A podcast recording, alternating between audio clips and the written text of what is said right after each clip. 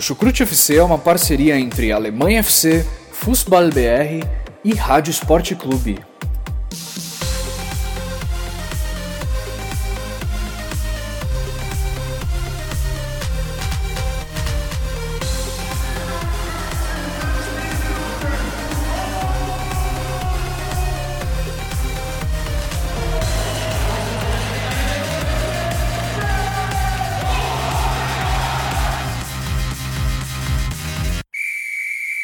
Olá a todos que acompanham o Chucrute FC. Bom, vocês devem estar estranhando um pouco essa voz aqui. Meu nome é Guilherme Ferreira, já participei de algumas edições do podcast, mas dessa vez assumo a responsabilidade, tenho a grande responsabilidade de apresentar essa edição especial do Chucrute para comentar a rodada de meio de semana dos times alemães. É, teve rodada de Champions League e de Europa League as equipes alemãs estrearam, algumas com bons resultados, outros com resultados vexatórios, e é sobre isso que a gente vai falar nesse podcast de hoje.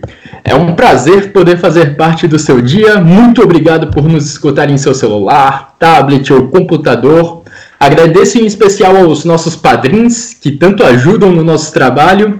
E se você curte o material que a gente produz aqui, ajude também ser padrinho do Chucrute FC é bem mais barato do que você imagina. Hoje, como não poderia deixar de dizer, eu estou acompanhado pelo meu companheiro Jonathan Gonçalves. Jonathan, tivemos uma grande, um grande meio de semana com ótimos jogos envolvendo os clubes alemães. O que, que você achou? Opa, Guilherme, tudo bom? Olá, ouvintes. Estamos aí mais uma vez para falar sobre os clubes alemães. Os clubes alemães que jogaram as competições europeias, né, nesse meio de semana, UEFA Champions League, UEFA Europa League. Tivemos aí resultados para algumas equipes bons e para outras não tão bons assim, né? Principalmente na UEFA Europa League, duas equipes alemãs foram derrotadas. Já na UEFA Champions League teve a vitória do Bayern de Munique, teve um empate do Borussia Dortmund com o Barcelona, teve muita coisa aí interessante que vai ser levantada nesse episódio, que a gente sempre faz aqui o Chucrute FC com muita vontade e com muita informação para vocês que amam o futebol alemão. Bom, só para deixar quem nos ouve tranquilo, o Vitor Ravetti não nos deixou. Como você ouviu no nosso último podcast, ele só tirou algumas semaninhas de férias, mas logo logo ele está de volta para voltar a brilhantar o Chucrute FC. Enquanto isso, a gente segue tocando o barquinho e eu fiz o meu agradecimento aos nossos padrinhos. Quero agradecer também aos nossos parceiros do Alemanha FC, o, do Fußball BR, do qual o Jonathan e eu fazemos parte. E vamos tocar o programa, vamos falar de UEFA Champions League e de UEFA Europa League.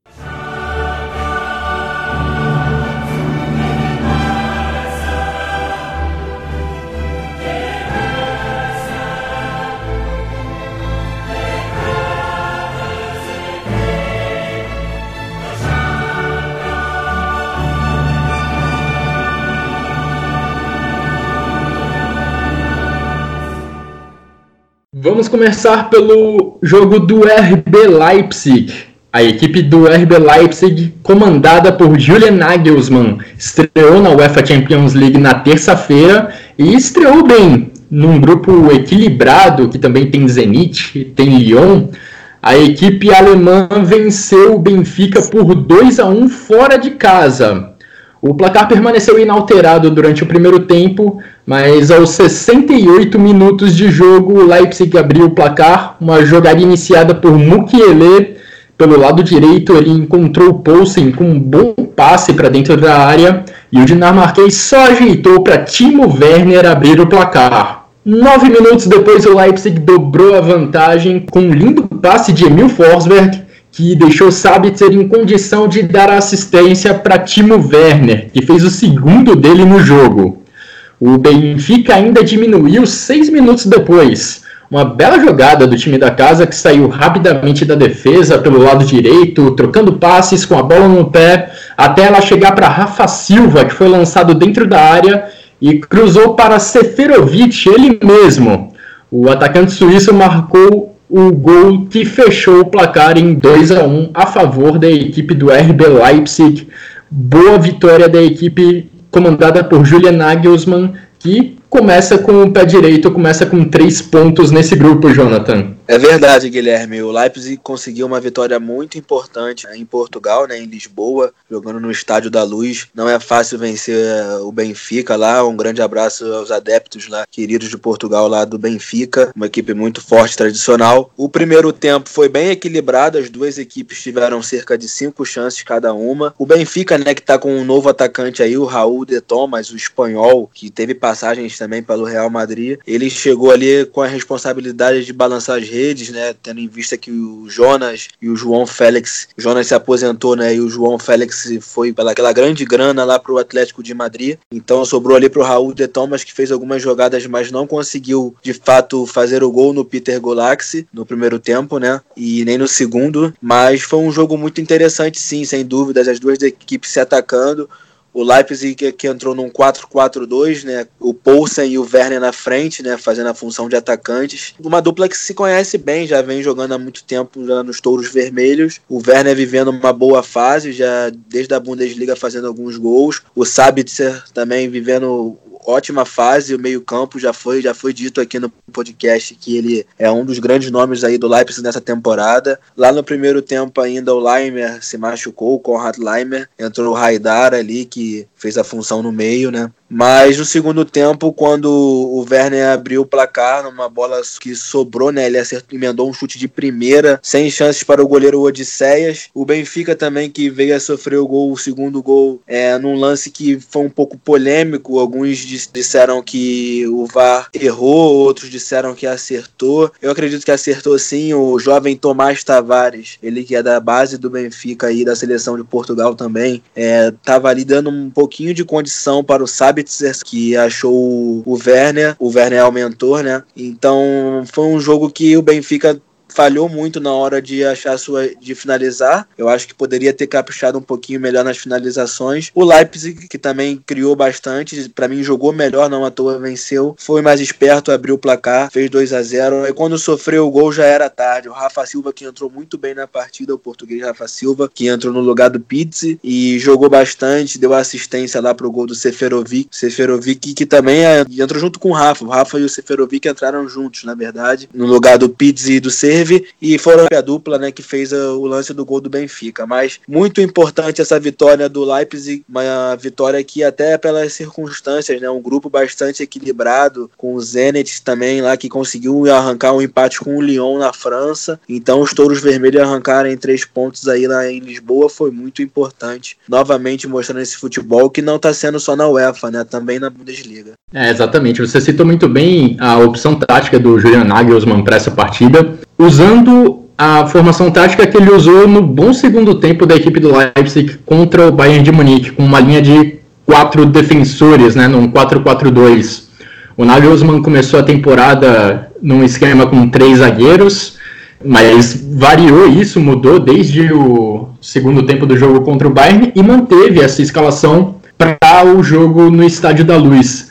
Escalação que tinha quatro defensores com o Mukiele na lateral direita e me chamou muita atenção o Mukiele novamente com boas arrancadas em direção ao, ao, ataque, participando de lances de perigo do Leipzig. Foi ele quem iniciou a jogada do, do primeiro gol, do gol que abriu o placar. Me chamou muita atenção esse início de temporada do Mukiele, não só como lateral direito, mas também como zagueiro. Em geral, foi um jogo bem bem atrativo porque foram duas equipes que buscaram jogar, que foram para cima, buscaram o ataque.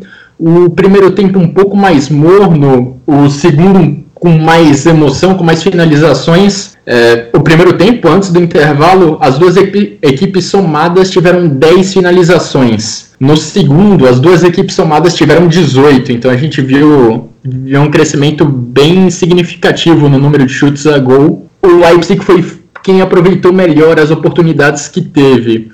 O, um, basicamente um minuto antes do Leipzig fazer 1 a 0 com o Timo Werner, o Benfica perdeu a melhor chance, sua melhor chance no jogo até então com o Pizzi, que entrou dentro da área, tinha, teve a chance de bater na saída do, do Gulaxi, mas chutou em cima do goleiro do Leipzig.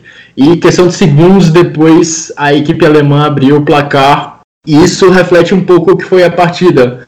O Benfica também teve suas oportunidades para marcar o gol, mas não aproveitou. Gulatzi há de se destacar novamente com uma boa atuação, assim como contra o Bayern de Munique, o goleiro húngaro é, fez grandes defesas e foi decisivo também para esse placar, porque o Benfica poderia tranquilamente ter feito um, o seu gol antes e o que poderia complicar bastante a situação do Leipzig. Me chamou muita atenção também que o Leipzig teve algumas chances de gol é, partindo em velocidade, saindo da defesa para o ataque rapidamente, como, é, de, como a equipe costuma fazer já há um bom tempo, mas também mostrou que sabe atacar uma defesa recuada. Mostrou isso pelo menos em um lance importante do jogo, no lance do 2 a 0 o Benfica estava todo recuado, protegido a sua área, até que o Emil Forsberg tirou um passe da cartola, um passe lindo para o Marcel Sabitzer, que só teve o trabalho de tocar para o meio da área. Timo Werner estava lá para completar para o gol. Timo Werner, que se por um lado ele pecou um pouco contra o Bayern de Munique no final de semana, perdendo algumas boas chances de gol, em Lisboa, ele foi fatal. Fez os gols nas duas oportunidades que teve, participou de outras chances de perigo. Grande início de temporada do atacante do Leipzig e da seleção alemã. Como o Jonathan falou, no outro jogo do grupo, Zenit e Lyon ficaram no empate por 1 a 1. E vale mencionar também, né, Guilherme, a atuação do Fosberg. O Fosberg, eu ouvi nos casts antigos, a Simone ressaltou, né, uma, uma verdade, ele que na temporada passada não foi tão brilhante assim, mas já na temporada de 2017-18 foi muito bem, né, aí depois a seguir não fez uma temporada tão bem e agora parece estar tá fazendo uma, uma temporada é, digna de déjà vu, né, daquele tempo antigo sim, sim. em que ele jogou muito bem bem, então é um jogador que está sendo muito importante nesse início de temporada do, dos Touros, da equipe do Nagelsmann, e também o goleiro Peter Golax. O Peter Golax ele é muito importante nessa equipe, ele talvez não tenha tanta, digamos que mídia, né? Não é um goleiro tão chamativo, mas o húngaro faz seu trabalho ali muito bem feito e é a peça importante aí para a equipe do Leipzig. Exatamente. Bom, passando agora para o segundo jogo da terça-feira, o segundo jogo envolvendo uma equipe alemã, foi uma das grandes partidas, uma das partidas que criou mais expectativa nessa primeira rodada da fase de grupos da UEFA Champions League, quando o Borussia Dortmund recebeu o Barcelona, as duas equipes que se enfrentaram pela primeira vez na história da competição, algo digno de nota mesmo, considerando que são duas equipes que estão constantemente disputando a Champions League. E tivemos um 0 a 0 no Westfalen Stadium, no Signal Iduna Park. Tivemos um 0 a 0 mas com boas chances de gol, principalmente para o lado do Borussia Dortmund. A maior delas, sem dúvida, o pênalti que foi cobrado por Marco Reus e defendido por Marc-André Ter Stegen. Dois grandes personagens do jogo, o jogador do Dortmund porque perdeu algumas grandes chances de gol, inclusive o pênalti, e o goleiro do Barcelona foi um dos grandes personagens da partida porque salvou o Barcelona de uma derrota. É, se não fosse por ele, se não fosse pelas grandes defesas que ele praticou durante a partida, o Barcelona provavelmente seria, sairia derrotado da Alemanha. Além do pênalti que aconteceu lá pelos 11 minutos do segundo tempo, Julian Brandt, aos 76, mandou uma paulada no travessão depois de receber a bola na intermediária. Esses foram os dois principais lances da partida, os lances de maior perigo, os dois a favor do Borussia Dortmund, mas acabou o jogo acabou empatado em 0 a 0 o que de certa forma até acabou frustrando um pouco a equipe do Lucian Favre, não é, Jonathan? Sem dúvidas, Guilherme. Um jogo que você produz bastante chances de perigo e não consegue ser eficiente, né? Dentro da sua casa contra uma equipe enorme que é o Barcelona e o Borussia Dortmund tem muito respeito. A gente vê claramente aí o respeito entre as duas equipes, que foi até um pouco visto em campo. Eu diria que no primeiro tempo as equipes estavam se respeitando bastante, né? Na hora de sair para o ataque, o Borussia saía, mas respeitando bastante e o Barcelona a mesma coisa. Uma grande partida partida do zagueiro Mats Hummels. Para quem me conhece sabe que eu sou um dos mais rancorosos, né? sou um dos mais rancorosos que tem em relação ao zagueiro ter voltado para a equipe do Borussia Dortmund. Essa, sem dúvidas, foi a melhor partida dele com a camisa da equipe do Borussia desde que voltou. Foi o homem da partida, né? E sem dúvidas, se não fosse ele ali, o time do Borussia no primeiro tempo teria já sofrido algum gol. Então, realmente, como eu estava dizendo, quando você faz muitas chances e não consegue ser eficiente diante da sua torcida, por mais que um empate seja diante do grande Barcelona, isso frustra, né? Deixa a torcida frustrada, porque o Borussia teve sim chances de sair com os três pontos do Signal e do Park. Não foi uma exibição brilhante, não foi uma exibição que a gente olha e diz que ah, o Borussia era para ter ganhado amplamente. É, diria que até poderia ter feito um 3 a 0 porque foram umas três ou quatro, talvez cinco chances que poderia claramente ter sido aproveitadas e não foram. Mas o Paco Alcácer, por exemplo, que é o homem gol, não fez uma partida tão, tão notável assim, no que se diz respeito a atacar mesmo o Barcelona. Muito se esperava dele, até porque ele é ex-jogador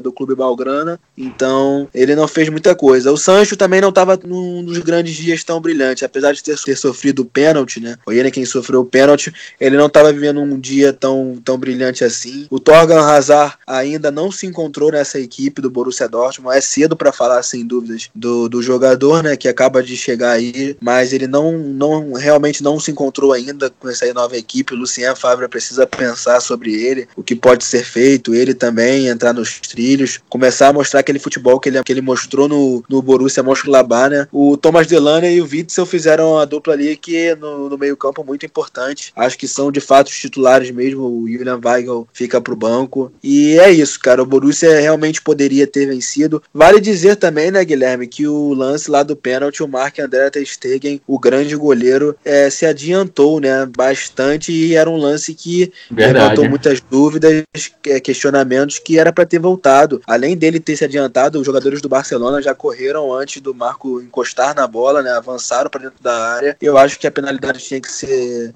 revertida, né, voltar e quem sabe o jogador do Borussia Dortmund tenha convertido dessa vez, mas isso não apaga também a grande atuação do goleiro alemão, que aí vem tendo um pouco de, digamos que polêmica, né, entre ele e o Neuer, quem deve ser o goleiro da seleção alemã. Um agarra muito de um lado, o outro agarra demais do outro. É muito difícil isso daí, mas eu penso que é um revezamento que, que é preciso. Mas é isso, no mais é isso. O Borussia teve chance sim de, de vencer a partida, não foi eficiente e o 0 a 0 acabou sendo o placar mesmo ali do jogo. Um ponto para cada um, num grupo em que a Inter de Milão também empatou com o Slavia Praha, né? Jogando em Milão, então foi um resultado também bastante curioso e que no final das contas foi o melhor para o Borussia, digamos, até mesmo para o Barça, mas ainda mais para o Borussia Dortmund. É, o, a Inter de Milão não só empatou, como sofreu para arrancar um, o 1 a 1 jogando em casa, jogando em Milão.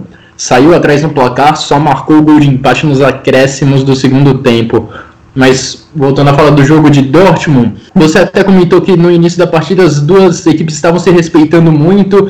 Eu acho que isso se deve muito ao estilo de jogo, tanto de Dortmund quanto de Barcelona que são duas equipes que gostam de manter a bola no chão, que gostam de trocar passes no campo de ataque, e acho que por isso o jogo acabou ficando um pouco lento, principalmente durante, durante o primeiro tempo. O Barcelona foi quem dominou mais a, a posse de bola, foi quem teve mais o controle do jogo nesse sentido, mas não conseguiu entrar muito da, na grande área defendida por Burke, né, pelo Roman Burke. E acho que aí está o grande mérito do Borussia Dortmund na partida, porque o fato de não ter sido ameaçado, ou melhor, de ter sido pouco ameaçado durante os 90 minutos é, é, algo marcante quando você enfrenta o Barcelona. O Borussia Dortmund se sente muito confortável quando, se, quando está nessa situação de ficar um pouco recuado e poder jogar em velocidade e executou muito, muito bem isso contra a equipe catalã. O maior destaque da equipe do Borussia, com certeza, como você falou, foi o Mats Hummels. Um dos maiores motivos para o Barcelona não conseguir entrar na área foi o Hummels. Ele esteve presente em diversos lances ali, desarmando um atacante do Barça ali na entrada da área, ou então afastando uma bola que estava sendo lançada ali para a grande área. O, foi realmente uma grande atuação do, do zagueiro alemão que ajudou muito o Borussia Dortmund a ter essa solidez ofensiva, essa solidez defensiva na estreia da, da Champions League. No ataque, o Dortmund também, como de costume, usou bem a sua velocidade, né? O Sancho realmente não teve uma partida brilhante, né? Não teve uma. A gente tá até mal acostumado, né, com os jogos que o Sancho faz. Ele às vezes faz tantas coisas brilhantes que a gente esquece que ele é uma é um adolescente, é um cara em formação, mas é, ele realmente não teve uma partida tão brilhante, mas ainda assim eu achei que ele participou de bons momentos do Borussia Dortmund no ataque. É, eu senti que no segundo tempo o Barcelona não estava mais conseguindo marcar com a mesma com a mesma força que no primeiro tempo. Um exemplo claro, claro disso para mim foi o Griezmann, não consegui mais recuar tanto para ajudar o Semedo ali na, na marcação. E foi por ali, pelo lado esquerdo, onde o Semedo jogou o segundo tempo, que o Dortmund criou algumas boas jogadas com a velocidade de Sancho, com a velocidade de Hakimi. Por ali, inclusive, o Borussia Dortmund sofreu o pênalti, mas Marco Reus não só não aproveitou o pênalti, como também desperdiçou outras grandes chances de gol. É, o Marco Reus teve, vai lá, três boas chances de gol para fazer 1 a 0 e dar a vitória ao Borussia Dortmund mas não aproveitou e o Borussia terminou a partida com o 0 a 0 no placar. Eu acho que se você falasse para qualquer torcedor do para muitos, vai torcedores do Borussia Dortmund antes do jogo, ó, você quer empatar com o Borussia Dortmund, então assina aqui esse papel. Muitos assinariam, mas diante das circunstâncias, o empate acabou ficando ficou um gosto amargo no torcedor do Borussia Dortmund é, por conta da atuação da equipe, né? De uma boa atuação defensiva, a equipe não sofreu, sofreu pouco. O Burke precisou trabalhar pouco durante os 90 minutos e também por conta das chances desperdiçadas lá na, frente, lá na frente, chances que tornaram Ter Stegen o melhor em campo. E só um comentário, Guilherme, também. O Antoine Griezmann não fez uma boa partida, o próprio Busquets também, é, ali no meio. O brasileiro Arthur, para mim, mandou no meio campo do Barcelona, para mim foi o melhor jogador do Barcelona ali no meio campo. O holandês Freek de Jong fez uma boa partida, é melhor do que o Busquets e que o Griezmann por exemplo. E tinha, tinha também o jovem Né? O garoto lá de 16 anos, que tentou fazer alguma coisinha outra, tocou uma bola ali, a outra, mas também não, não fez grandes coisas. Mas dá para ver que é um garoto diferenciado, com 16 anos de idade, já chamando a responsabilidade, assim, quando pega na bola, parece não tremer. Uma ponderação também é falar que o Lucien Favre, ele demora muito para mexer na equipe, só foi mexer lá nos 73, né? Colocou o Julian Brandt no lugar do Torgan Hazard e não usou nem as três substituições. Só usou mais uma que foi lá aos 87, já faltando, digamos aí, três minutos para o fim da partida mais os acréscimos, que ele trocou o Paco Alcácer por Jacob Brun Larsen, uma questão que até eu levantei lá no Twitter. O Mário Götze vai deixar em breve o Borussia Dortmund, eu acredito nisso. É nada certo, mas eu acredito nisso como um torcedor. Ele vai deixar o Borussia Dortmund muito porque não tem tempo de jogo. E essa é uma questão que tem que ser levantada aqui. Nesse jogo ficou o exemplo. Vale mencionar também que Lionel Messi fez a estreia dele nessa temporada, entrou durante o segundo tempo justamente no lugar de Ansu Fati, o jovem de 16 anos que o Jonathan citou. É, passando agora para os jogos de quarta-feira da UEFA Champions League, vamos falar do Bayer Leverkusen, que olha teve um placar decepcionante jogando na Bahia Arena, perdendo por 2 a 1 contra o Lokomotiv Moscou. É, logo aos 15 minutos de jogo, uma cobrança de, de lateral do Leverkusen deu errado. O Lokomotiv estava ocupando ali o campo de ataque para tentar pressionar o time alemão. E Krychowiak aproveitou a falha para invadir a área com a bola e finalizar para o gol. Dez minutos depois, o Leverkusen até encontrou o empate numa jogada pela direita de Lars Bender. Ele encontrou Charles Arangues dentro da área com um cruzamento rasteiro o chileno chutou e a finalização acabou pegando em Benedict Hovedes. Que, e esse desvio acabou matando o goleiro Guilherme para dar o empate ao Bayer Leverkusen. Mas uh, o, o período de empate também não durou muito tempo. E por conta de outra falha do Bayer Leverkusen, e essa ainda mais terrível. Hradek tentou sair jogando com a bola no chão, mas errou o passe por muito e entregou a bola no pé de Dmitry Barinov. Aí o jogador do Lokomotiv Moscou fez o simples para pegar de primeira e acertar o gol vazio. Foi realmente uma falha terrível do goleiro do Bayer Leverkusen, que deu números finais à partida. Bayer Leverkusen 1, Lokomotiv Moscou 2. Um placar muito frustrante para a equipe alemã, para a equipe do treinador Peter Boss, principalmente considerando que Atlético de Madrid e Juventus empataram lá no Vanda Metropolitano.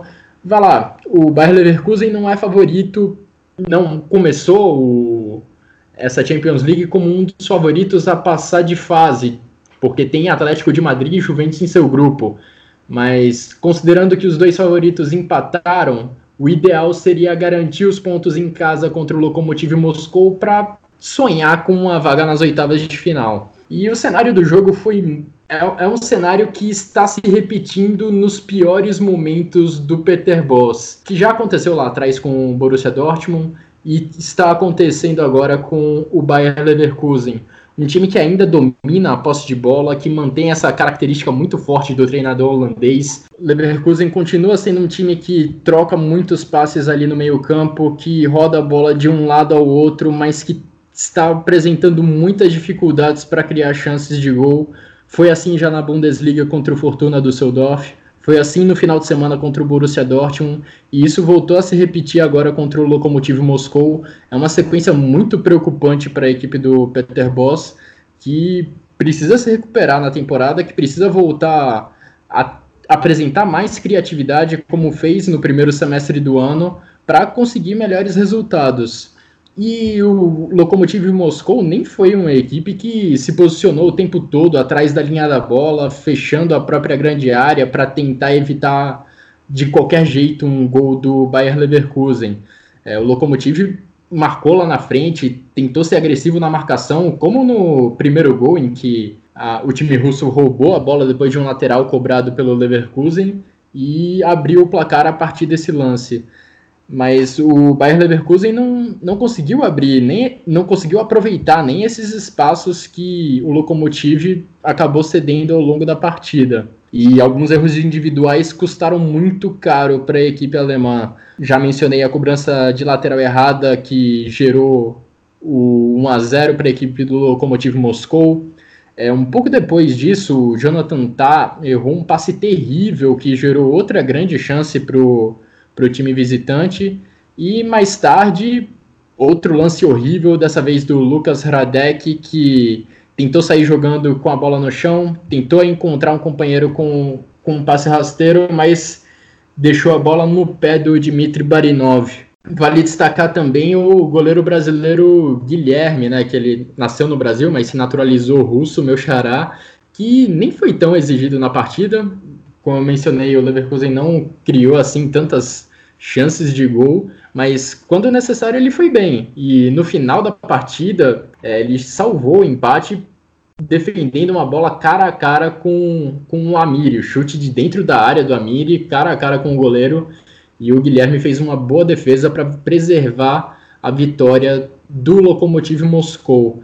É, pelo lado do Leverkusen, eu gostei da atuação do Charles Arangues. Logo antes de, do Lokomotiv abrir o placar, ele deu um grande passe para finalização do Kai Havertz, acabou perdendo o gol. Foi ele quem provocou, digamos assim, o gol de empate do Bayer Leverkusen, num, numa bola desviada pelo Benedikt Hovedes. Aí o gol acabou sendo creditado como gol contra para o zagueiro alemão. Participou bem de outros lances o meia chileno, fez uma boa partida. Se existe um nome para se destacar nesse jogo do Bayer Leverkusen, foi o chileno Charles Arangues. Sem dúvidas, o Guilherme jogou bastante mesmo o chileno e não é de hoje que tem sido um dos bons jogadores aí do Bayer Leverkusen, né?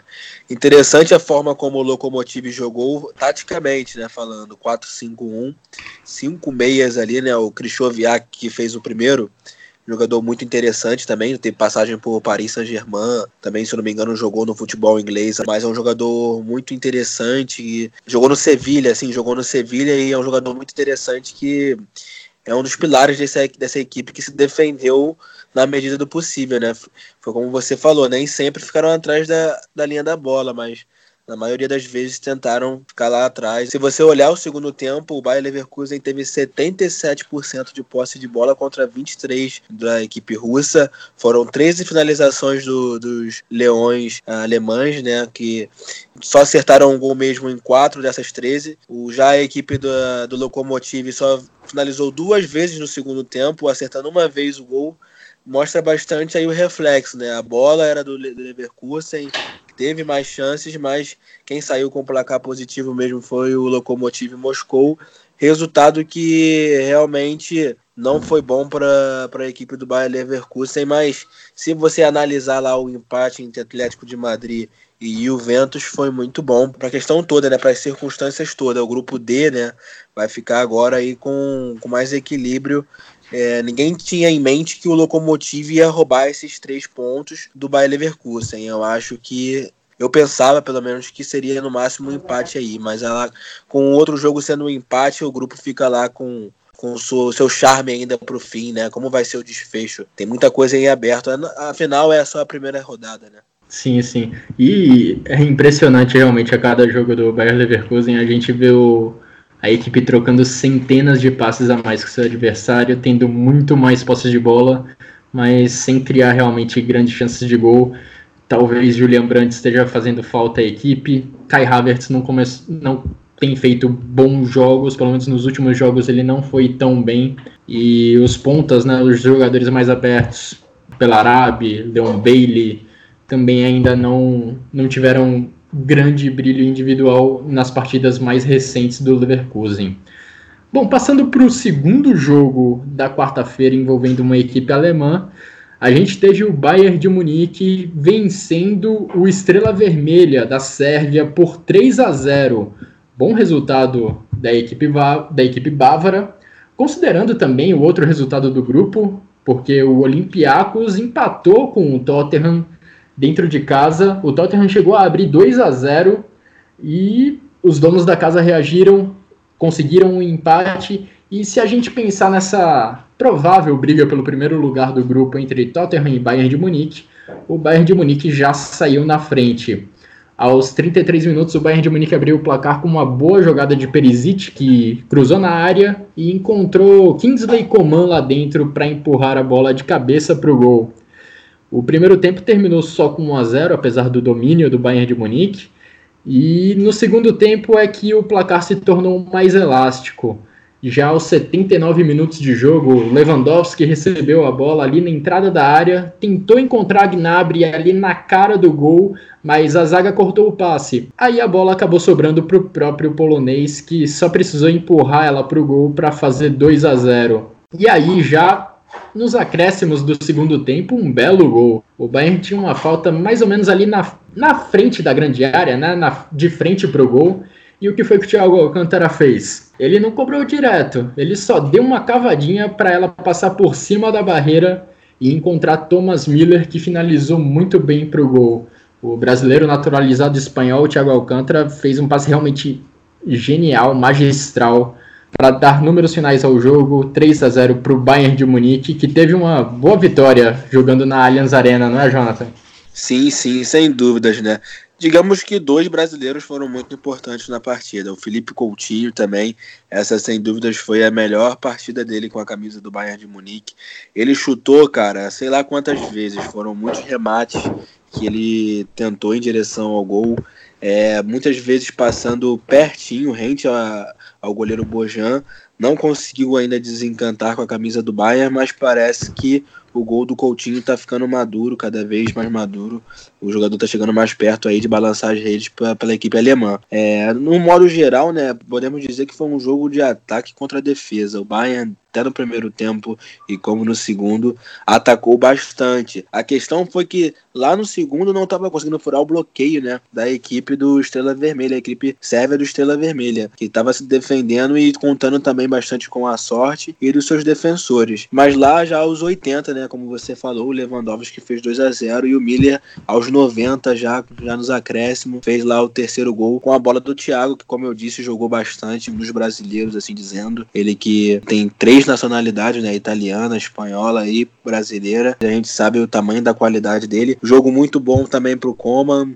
Perisic, jogadores que realmente foram, foram bons ali pelas pontas, principalmente o Coma, o Perisic ainda se desenvolvendo bastante. Também, assim como o Coutinho, digo que foi uma das melhores partidas dele desde que chegou aí a equipe do Bayern de Munique. Mas eu gostaria de fazer uma ressalva aqui que talvez alguns torcedores do Bayern de Munique não vão concordar ou se calhar não gostar. Mas uma coisa que para mim tá ficando um pouco nítido é que esse ataque do Bayern, apesar de ser muito bom pelas pontas ali com como, às vezes o Gnabry também, depende muito do homem gol do Robert Lewandowski, que sem dúvida é a função dele fazer gol, mas faria muita diferença se um dia tirasse o Lewandowski ali. O Bayern precisaria trabalhar mais essa bola para fazer o gol aí ser mais eficiente, né? Assim como o Borussia não foi eficiente lá contra o Barcelona, eu acho que muito foi da sorte também do Estrela Vermelha, mas mostrou um pouquinho de certa uma certa falta de eficiência. É, exatamente. Como você, você falou bem que foi um jogo de ataque contra a defesa, o Estrela Vermelha chegou à Allianz Arena com uma postura muito cautelosa, recuando facilmente para colocar ali suas duas linhas de quatro logo à frente da grande área. E o Bayern conseguia chegar ali perto da grande área quase que por inércia, né, com diante de uma equipe do Estrela Vermelha que ficava tão recuada. Não só a equipe da Sérvia chegou com uma postura defensiva, como também não conseguia atacar, né?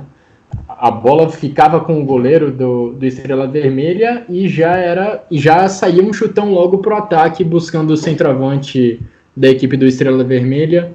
Nessas ligações diretas, a equipe sérvia produziu muito pouco. A dupla de zaga do Bayern de Munique foi muito segura nesse sentido, ganhou praticamente todas as disputas pelo alto contra, contra o centroavante da Estrela Vermelha, o que só contribuiu para o domínio da posse de bola do Bayern de Munique. Como você mencionou bem, né, os brasileiros tiveram uma, uma, atuação exuberante pelo Bayern de Munique. Eu até peguei os números aqui enquanto você falava. O Bayern de Munique foi, foi o time que mais finalizou nessa primeira rodada da Champions League. É, foram 34 finalizações da equipe do Bayern de Munique. Quem mais finalizou dentro da equipe do Bayern foi o Lewandowski, 10 vezes. E Felipe Coutinho ficou logo em segundo nessa estatística, com 6 finalizações.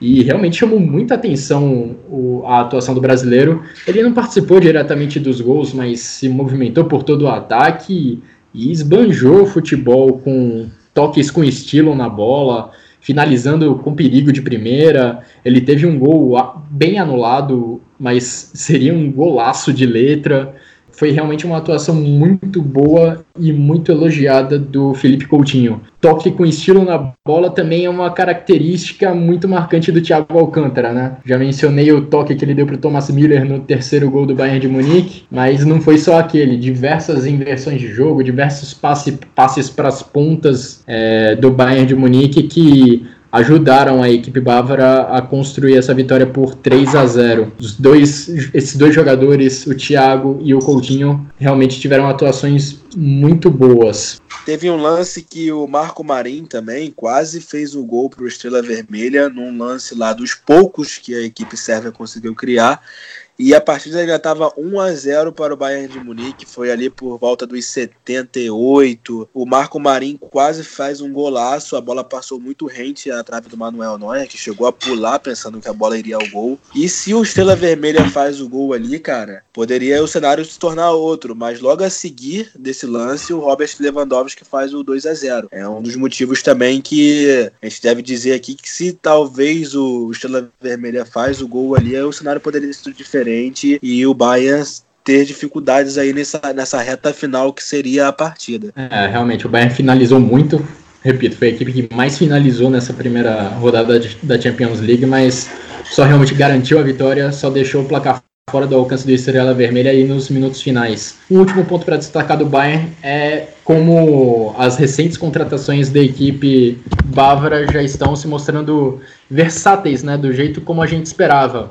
É, a gente já viu o Pavar jogando como lateral, ontem ele foi zagueiro. A gente já viu o Lucas Hernandes jogando como zagueiro. Ontem, por causa, por conta da lesão do, do Alaba, ele foi lateral. E o francês, o lateral esquerdo francês, lateral esquerdo barra zagueiro, fez um bom jogo no ataque. O Bayern novamente apostando muito no jogo pelos lados do campo. Lucas Hernandes e Perisic pela esquerda, é, Coman com Kimmich pela direita. Kimmich dessa vez jogou como lateral direito. Essas duas duplas participaram muito do jogo para criar lances de linha de fundo e cruzar a bola na área, uma característica muito forte dessa equipe do Bayern e um tipo de lance que inclusive gerou o gol que abriu o placar, né? Uma jogada pela esquerda com o Perisic, ele cruzou na área e quem estava lá na área era o ponta direita, o Kingsley Coman, para completar para o gol. Bom, fechamos a participação das equipes alemãs na UEFA Champions League, mas ainda temos assunto para esse podcast de hoje, porque tivemos três equipes da Alemanha jogando a UEFA Europa League nesta quinta-feira. Vamos começar falando da equipe do Eintracht Frankfurt, que jogou em casa, mais uma vez a torcida do Eintracht promovendo um espetáculo muito bonito na arquibancada, mas dessa vez o resultado não foi tão bom como a gente se acostumou a ver na temporada passada. Também o adversário é dos mais fortes da Europa atualmente, o Arsenal venceu por 3 a 0 o Eintracht Frankfurt. O placar foi, aberto aos 38 minutos de jogo, com o jovem jogador do Arsenal, Bukayo Saka, que puxou um contra-ataque e entregou para Joseph Will, Willock chutar. A bola ainda desviou no zagueiro Abraham e acabou matando o Kevin Trapp com, com esse desvio. Boa parte do jogo se desenrolou com 1 a 0 a favor do Arsenal, mas aí, logo nos minutos de finais do jogo, Dominic Kor foi expulso de uma maneira até rigorosa, na minha opinião, e logo após a expulsão, o, o jogo desandou para a equipe do Eintracht Frankfurt, né? Aos 84 minutos de jogo, novamente, Bukayo Saka recebeu o passe de Nicolas Pepe e chutou bem de fora da área. O jovem jogador do Arsenal fez 2 a 0 e aí com com o Eintracht Frankfurt praticamente entregue, ele novamente, Bukayo Saka roubou a bola de Abraham e entregou para Aubameyang, um velho conhecido de quem acompanha a Bundesliga. Aubameyang, o gabonês, fechou o placar 3 a 0 para o Arsenal, um gol e duas assistências de Bukayo Saka. O Frankfurt vive uma fase muito diferente daquele Frankfurt que estava disputando a UEFA Europa League na temporada passada, né? A começar pelo trio de ataque lá, sem o Haller, Rebic e Jovic, né? Cada um que seguiu aí para um clube europeu. É, mas chegou o André Silva, o português, que fez uma partida até boa, tentou algumas vezes fazer o gol, mas não teve sucesso. Mas mostrou muito empenho, muito esforço. É um jogador que se desenvolver junto também com o Gonçalo Paciência, né? É, pode ajudar bastante nessa partida. O Gonçalo Paciência, que só entrou no segundo tempo, no lugar do, do Bas Dost. Mas o Frankfurt, se você analisar, teve mais finalizações, tanto no primeiro tempo quanto no segundo. No primeiro tempo foram 14 finalizações contra 7 do Arsenal, e no segundo tempo foram 10 finalizações contra 9 da equipe londrina, e não teve eficiência. É novamente essa tecla que eu vou bater todas as equipes alemãs mostrou muita falta de eficiência. E eu não diria todas, né? Até mesmo o Bayern de Munique, que é pouco falado aí, que fez 3 a 0 mas mostrou uma certa falta de eficiência que só foi balançar a rede faltando eh, mais duas vezes num jogo contra uma equipe modesta, faltando 10 minutos para o fim do jogo. É um Frankfurt que precisa aí acertar muitas coisas ainda para mostrar sua cara. Ainda não vejo a equipe com um modelo assim certo, entrou num 3-4-1-2 com o André Silva e o Bas Doce lá na frente, né? E os três lá atrás, o Hintereg, o Haseb e o Abraham, experientes, o Hintereg o mais novo, mas já teve com a equipe na temporada passada, emprestado pelo Augsburg, agora já foi contratado, tá aí na zaga novamente. Kevin Trapp também tá sólido, é um bom goleiro. Então, realmente, o Frankfurt parece também mostrar muitos problemas no, no, que se diz respeito ao ataque, né? A equipe não tem sido muito eficiente e isso pode ser um problema aí pro futuro. Vamos ver esse novo ataque aí com Bas Doce, Gonçalo Paciência, André Silva. O Arsenal que contou muito com esse talento do Bukayo Saka, né? O jogador que deu duas assistências e marcou um gol muito, muito importante, mas não entrou com uma equipe, digamos que veterana, né? Além do Bukayo Saka, que fez essa excelente partida. Entrou com o Emily Smith Howe, também que é um jovem que teve passagem pela Bundesliga também, emprestado na temporada passada para o Leipzig. Pouco jogou, mas passou pela Alemanha. O Joseph Willock também, e fez uma boa partida, inclusive marcando o gol. E o Aubameyang, né? Ele que jogou muito tempo no Borussia Dortmund, foi um grande jogador também, conquistou a Pokal, entre outras coisas, gols marcados. E eu não diria que é um jogo que o Frankfurt entraria para ganhar em si, mas o 3 a 0 me espantou um pouco. Eu acho que as águias precisam rever a, a sua, o seu empenho, o seu desempenho e melhorar as coisas aí. É, tem algumas coisas importantes né, para a gente considerar desse jogo. Como você bem falou, o Arsenal veio com uma equipe bem jovem para a Alemanha, porque em comparação até com o jogo que a equipe fez pela última rodada da Premier League, foram sete alterações. Então, foi uma equipe bem alterada que o, o colocou em campo. Tudo bem que três jogadores que foram titulares contra o Watford no final de semana entraram durante o segundo tempo. O Nicolas Pepe, que participou de um dos gols, Dani Ceballos e o Smith Rowe, se eu não me engano, também entrou durante o segundo tempo. Ele que foi. Não, na verdade, perdão, o Maitland Niles foi quem entrou no segundo tempo hoje contra o Eintracht Frankfurt e que tinha sido titular do, do Arsenal no final de semana. De qualquer forma, chamou muita atenção como o Frankfurt, como o Frankfurt começou bem a partida. A equipe dominou as ações durante boa parte do, do primeiro tempo, criou grandes chances de gol, como você bem falou, Jonathan, finalizou muito mais que o Arsenal no primeiro tempo, aproveitando até que a equipe inglesa é, veio com uma escalação mesclada para Frankfurt e teve um bom desempenho no primeiro tempo. Poderia facilmente ter aberto o placar antes do intervalo, mas aí a equipe acabou falhando muito defensivamente. E é curioso que os dois primeiros gols do Arsenal saíram de uma forma bem semelhante, né? Ele, os dois começaram com uma jogada do Kostic na ponta esquerda.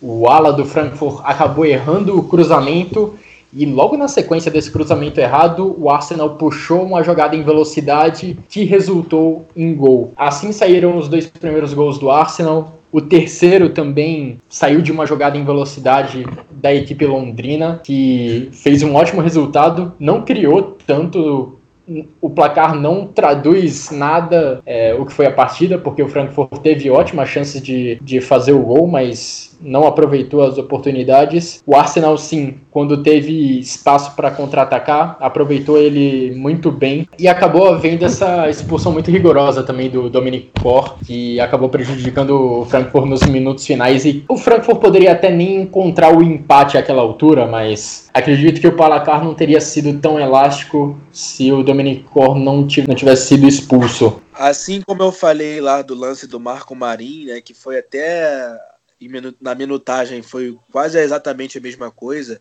que o Marinho quase fez um gol lá no jogo do Bayern, no jogo do Frankfurt foi a expulsão do Dominique Kor, né, que foi aos 79, ali perto dos 80, já entrando na reta final da partida, o jogo ainda se encontrava 1 a 0 para o Arsenal, e logo depois da expulsão dele, né, consequentemente a equipe fica com um a menos e também cai, né, sua produção na partida. O, o, o, Arsenal faz dois gols lá, um aos 85, o outro aos 87 e faz um 3 a 0. É um placar realmente, como você falou, que não transmite muito o que foi a partida. Exatamente.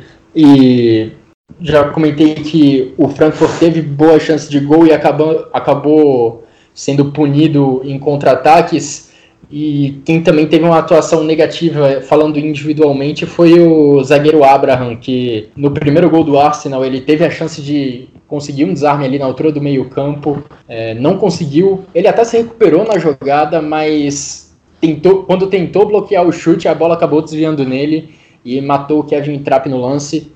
Aí no terceiro gol do Arsenal ele também se atrapalhou na jogada, acabou deixando o Arsenal o, os jogadores do Arsenal dominarem a bola e darem sequência ao lance que, que deu números finais à partida. Então, defensivamente, não foi uma, uma boa partida do Eintracht Frankfurt, que sofreu com jogadas em velocidade e individualmente o Abraham realmente não teve uma boa atuação. Também pela primeira rodada do grupo de Arsenal e Eintracht Frankfurt nessa Liga Europa, o Standard Liège venceu o Vitória de Guimarães por 2 a 0, lidera o grupo ao lado do Arsenal, o time inglês, claro, com vantagem pelo saldo de gols. Passando agora para a segunda partida do dia com envolvimento de uma equipe alemã, vamos falar da vitória do Wolfsburg, que superou a modesta equipe do Alexandria clube ucraniano do Alexandria por 3 a 1 jogando em casa. O placar foi aberto logo aos 19 minutos com uma boa troca de passes da equipe do Wolfsburg. mas uma troca de passes que só se tornou gol porque o goleiro do Alexandria falhou feio. O chute do Maximilian Arnold nem foi muito forte, nem muito no canto, mas o goleiro Pervan aceitou e o Wolfsburg abriu 1 a 0.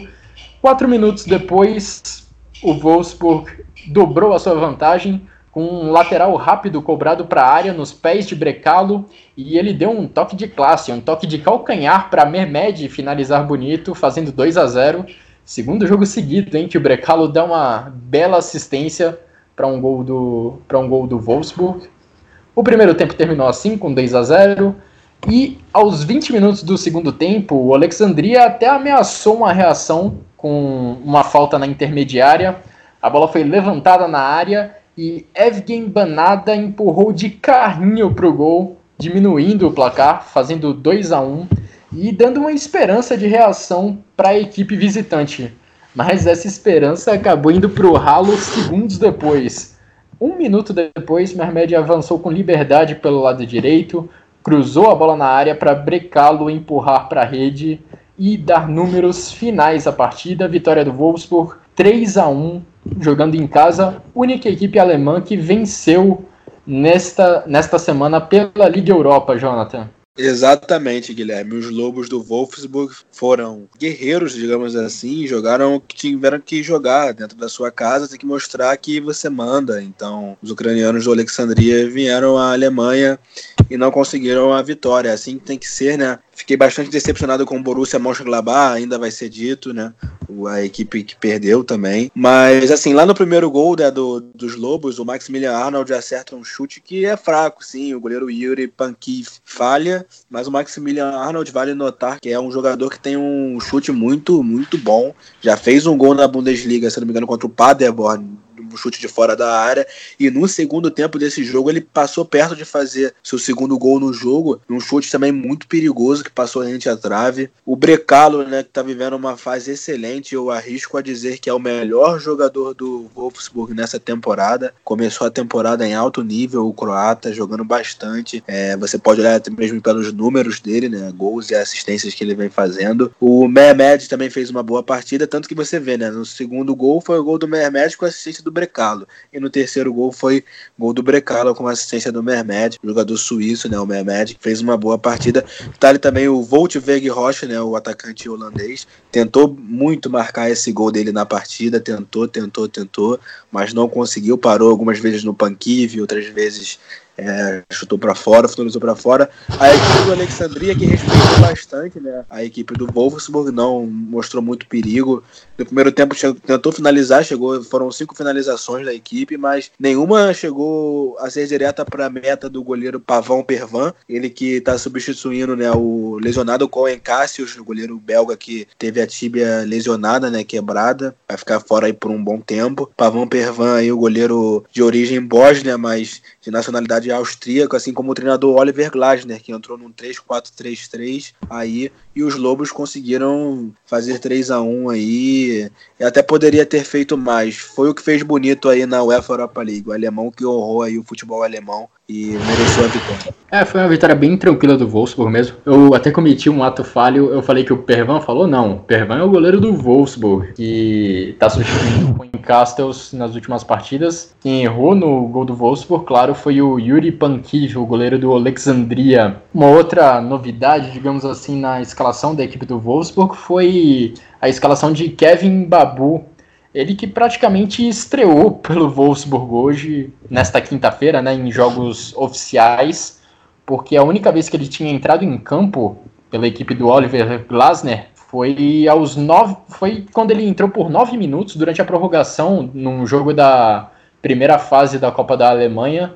Mas foram só nove minutos, né? Podemos considerar que hoje foi a estreia de fato mesmo do Kevin Babu, que deixou o brasileiro William no banco o suíço em Babu é, faz esse lado direito também, é lateral direito, e nesse é, esquema tático do Oliver Glasner é o, é o ala pela direita. É um ponto até para a gente chamar a atenção a importância dos alas nesse, nessa equipe do Wolfsburg, porque tanto em Babu quanto Jerome Roussillon são peças muito importantes para a equipe sair da defesa para o ataque. Eles são jogadores que ficam colados ali na linha lateral do campo, esperando receber um passe para quando a bola chegar neles acelerar e chegar ao ataque para tentar criar alguma chance de gol para o Wolfsburg. É, e eles fizeram muito isso na partida de hoje, né? Tanto em Babu quanto o Roussillon é, receberam muitos passes dos defensores, eles colados ali à linha lateral para dar início às jogadas de ataque do, do time da casa. É, mas no geral foi realmente um jogo muito tranquilo da equipe do Wolfsburg, que até sofreu um pequeno susto quando o Alexandria diminuiu o placar, mas a equipe ucraniana realmente não levou grandes, grandes sustos e o Wolfsburg começou bem a, a Liga Europa com uma boa vitória dentro de casa. No segundo tempo, o Alexandria até tentou sair jogando com a bola no chão, tentou chegar ao ataque com trocas de passes curtos, mas nessa tentativa acabou dando pelo menos três chances de gol para o Wolfsburg, que poderia sim ter aumentado ainda mais o placar na segunda etapa.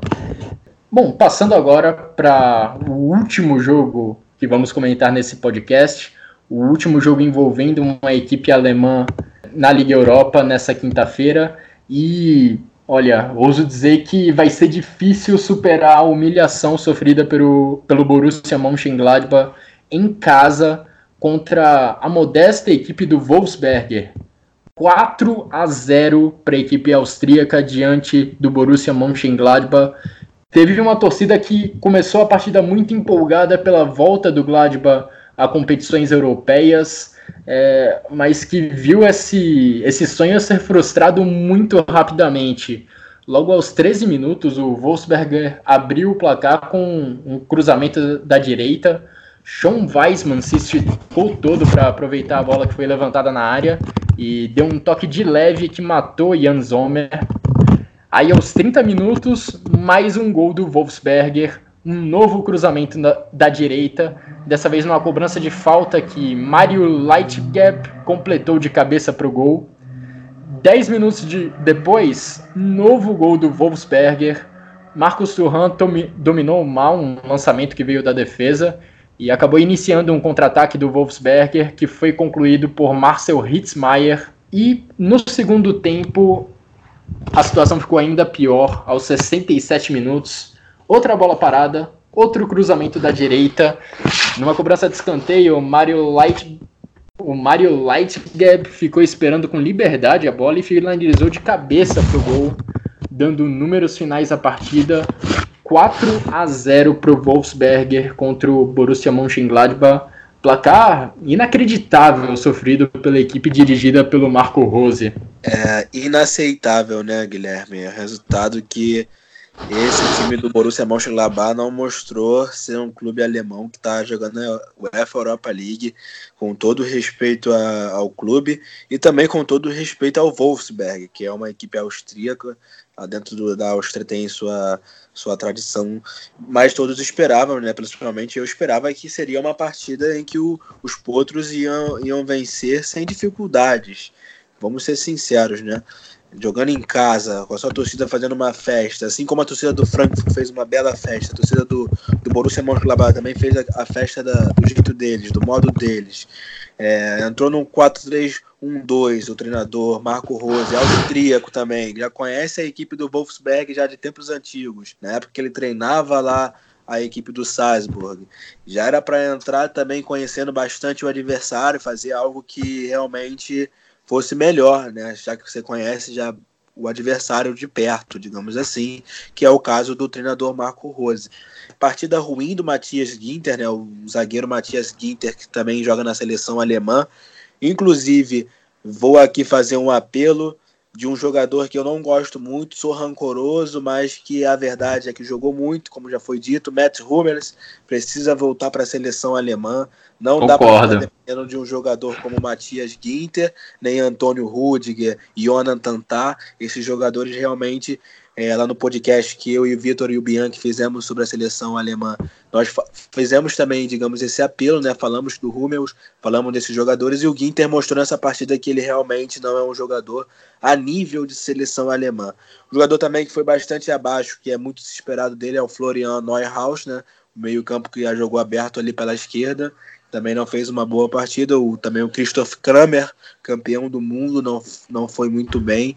É, então, o Marco Rose, eu já tinha dito isso num outro podcast do qual participei, que esse time do Borussia Mönchengladbach ainda não mostrou a sua cara, o seu plano de jogo. Ele tem até variado um pouco em questões táticas, né?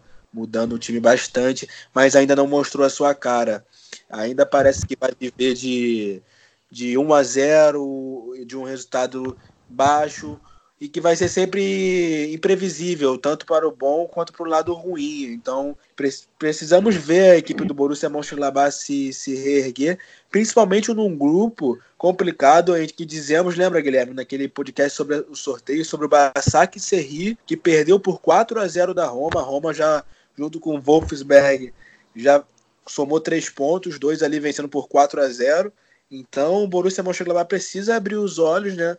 Fez muito feio aí. Vai ter o Basak Serri, que também não é fácil, e a Roma, né? Principalmente a Roma. Então vamos ver aí o futuro da equipe aí. Precisa melhorar bastante. É, e a vitória do Wolfsberger se torna ainda mais vergonhosa pro Borussia Mönchengladbach, porque não é como se o Gladbach tivesse perdido mil e uma chances de gol. O goleiro do Wolfsberger não foi o herói da partida. Pelo contrário, no primeiro tempo, que foi quando o time austríaco matou o jogo fazendo 3 a 0 o Wolfsberger teve cinco chutes na direção do gol do Jan Sommer contra nenhum do Borussia Mönchengladbach. E durante todo o primeiro tempo, o Gladbach só teve uma chance digna de susto contra a meta adversária. O Marco Rose optou por deixar o Breu Embolou no banco de reservas. O jogador suíço come não começou entre os titulares, como, como vem acontecendo nessa temporada mas aí ele entrou no intervalo e, enfim, já quando o placar estava 3 a 0 para o time adversário, ele não conseguiu fazer a diferença e só viu a vantagem do Wolfsberger aumentar. E para a gente ter uma noção da diferença é, que a gente tem nesse confronto, nesse duelo entre Mönchengladbach e Wolfsberger, o Gladbach ele é o número 52 no ranking da UEFA, né, naquele ranking que mede o coeficiente da, de todas as equipes que participam de competições na Europa. Mönchengladbach com oito participações em Champions League, com 14 participações em Europa League, contra um Wolfsberger que é o número 163 no ranking da UEFA. É só a segunda participação do time austríaco na, na competição, na Liga Europa. A primeira foi há pouquíssimo tempo, foi na temporada 15 e 16. Então é um time com pouquíssimo histórico em competições europeias, o que exige muita reflexão por parte do Marco Rose para descobrir o que deu tão errado na equipe do Gladbach nessa quinta-feira. Bom, terminamos por aqui. Falamos das quatro equipes alemãs que estrearam na Champions League. Falamos das três equipes alemãs que estrearam na Liga Europa. E ficamos por aqui com essa edição do Chucrute FC. Agradeço a você, Jonathan, pela, pela companhia, pelos comentários. E agradeço principalmente a você que nos escuta. Eu agradeço, Um grande abraço um a grande todos abraço e até a próxima. E até a próxima. E até a próxima.